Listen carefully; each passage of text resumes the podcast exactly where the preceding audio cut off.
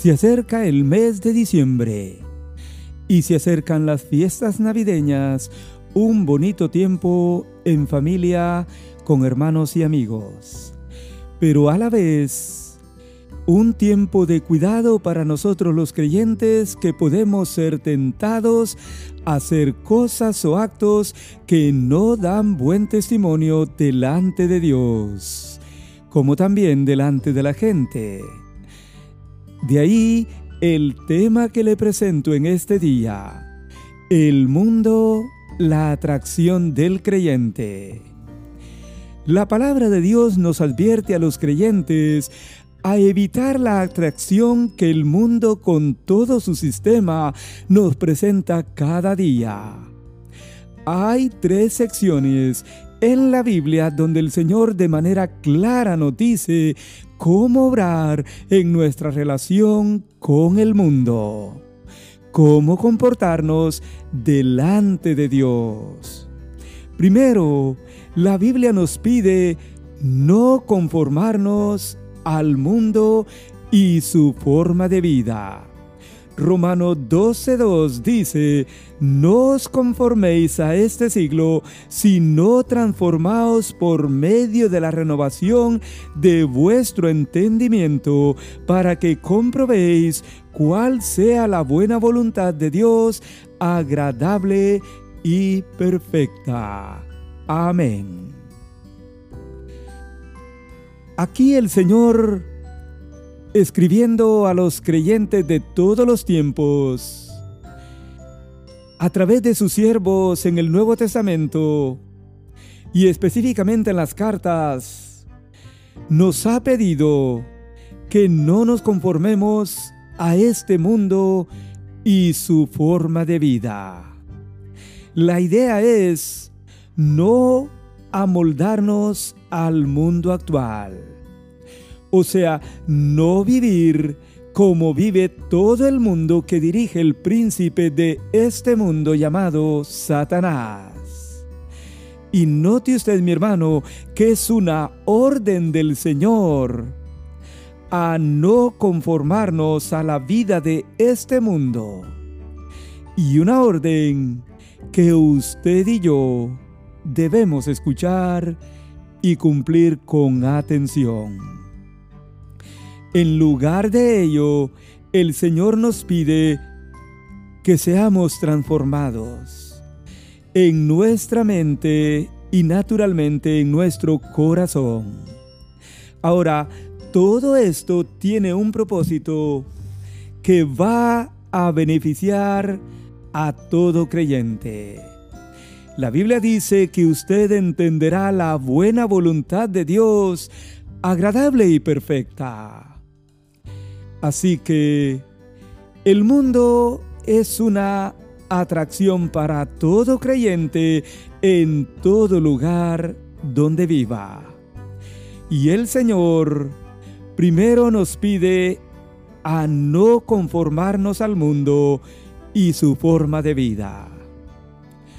Segundo, el Señor nos pide a no amar al mundo con todos sus ofrecimientos. Primera de Juan capítulo 2 versículos 15 al 17 dice así. No améis al mundo ni las cosas que están en el mundo. Si alguno ama al mundo, el amor del Padre no está en él. Porque todo lo que hay en el mundo, los deseos de la carne, los deseos de los ojos y la vanagloria de esta vida no proviene del Padre, sino del mundo. Y la Biblia dice, y el mundo pasa y sus deseos, pero el que hace la voluntad de Dios permanece para siempre. Amén, amén. Note usted la doble amonestación bíblica que ha hecho el Señor en Primera de Juan a los escritores o receptores de aquel tiempo como a cada uno de nosotros en este día o en este tiempo. La Biblia es bien clara al pedirle a usted y a mí, mi hermano y amigo, que no amemos al mundo, ni las cosas que están en el mundo. Naturalmente, vivimos en este mundo. Aquí hemos nacido gracias al Señor. Pero la amonestación bíblica para todos nosotros es a no amar el sistema de este mundo, ni las cosas, o sea, los placeres pecaminosos que nos ofrece este mundo. La Biblia dice que si algún creyente ama este mundo, el amor de Dios el Padre no está en él. Note bien. Esto quiere decir que si usted ama a Dios, no puede también amar las cosas o a este mundo. El Señor Jesús dijo un día que nadie puede servir a dos señores, porque amará al uno y aborrecerá al otro. Con tanta razón la Biblia nos dice que no amemos al mundo ni las cosas que están en el mundo. Ahora, note la razón por qué no debemos amar al mundo con todas sus atracciones. La Biblia dice, porque todo lo que hay en el mundo, los deseos de la carne, los deseos de los ojos y la vanagloria de la vida, no proviene del Padre, sino del mundo. Más claro, el Señor en su palabra no puede ser. Amigo oyente, los deseos de la carne, o sea, los placeres de nuestro cuerpo, los deseos de los ojos, o sea, muchas cosas que nuestros ojos quieren algunas veces ver, pero que no deben. Como también el vanagloriarse en esta vida no proviene del cielo, del Padre, sino de este mundo. Los creyentes debemos de tener muy pendiente este verso bíblico como el siguiente que nos enseña una gran verdad. El verso 17 en Primera de Juan 2 dice, y el mundo pasa y sus deseos, pero el que hace la voluntad del Señor permanece para siempre. Amén.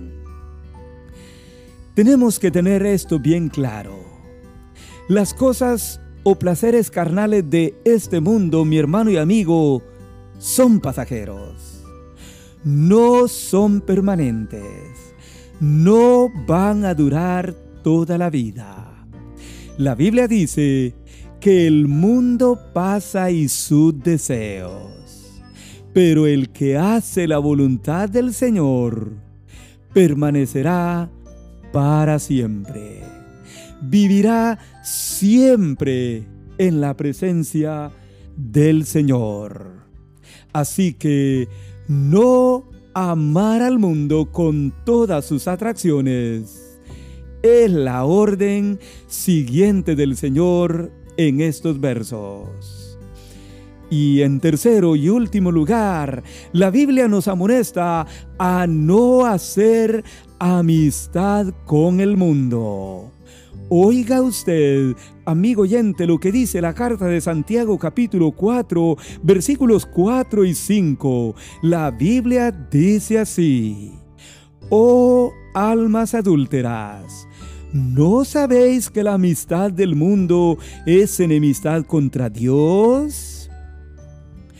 Cualquiera pues que quiera ser amigo del mundo se constituye enemigo de Dios.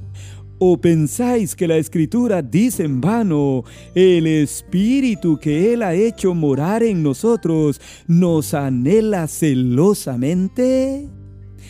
Y la Biblia no lo dice en vano. Así que la atracción del creyente es este mundo. Pero enseguida el Señor nos dice que no podemos hacer amistad con el mundo.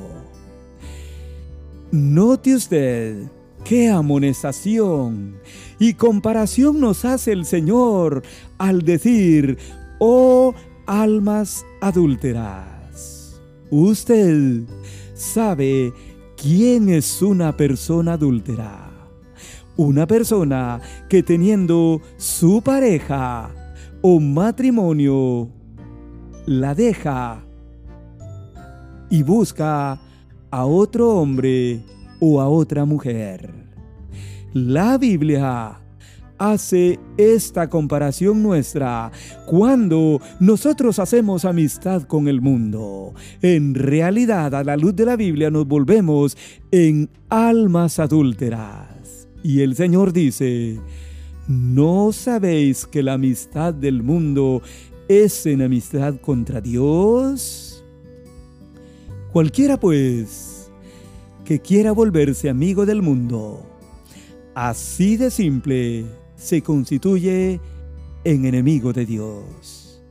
Y yo creo que no queremos ser enemigos de Dios, ¿verdad? Entonces, no hagamos amistad con este mundo, con los placeres y con todas las cosas que aquí encontramos. Pero note usted la siguiente pregunta retórica que encontramos en el verso 5. La Biblia dice, ¿O pensáis que la escritura dice en vano que el Espíritu Santo que el Señor ha hecho morar en nosotros nos anhela celosamente?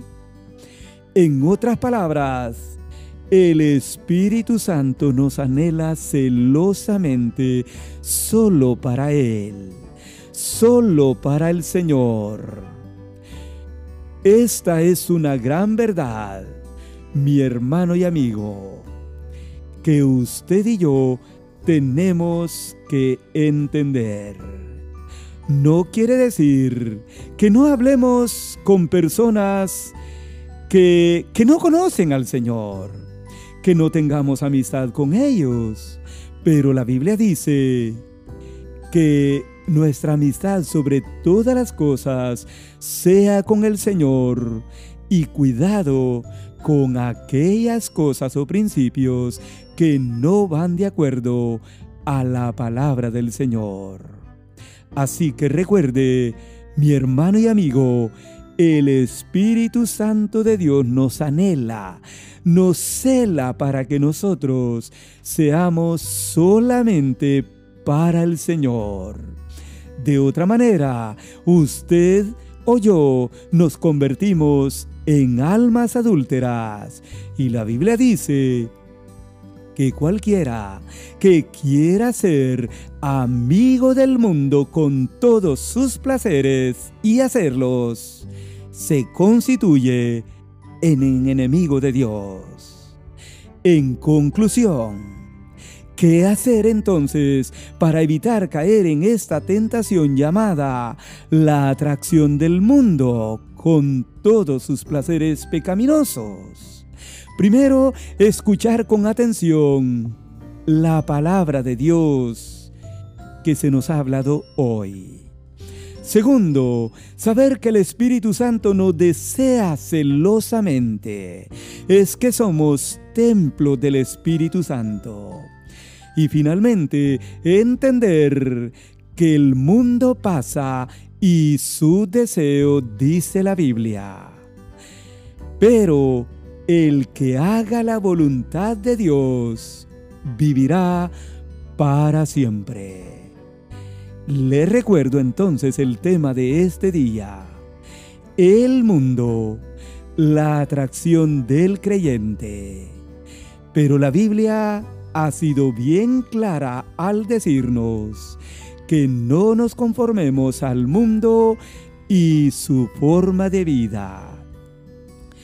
Que no améis al mundo con todos sus ofrecimientos y que no hagamos amistad con el mundo, porque de otra manera nos volvemos en enemistad contra Dios.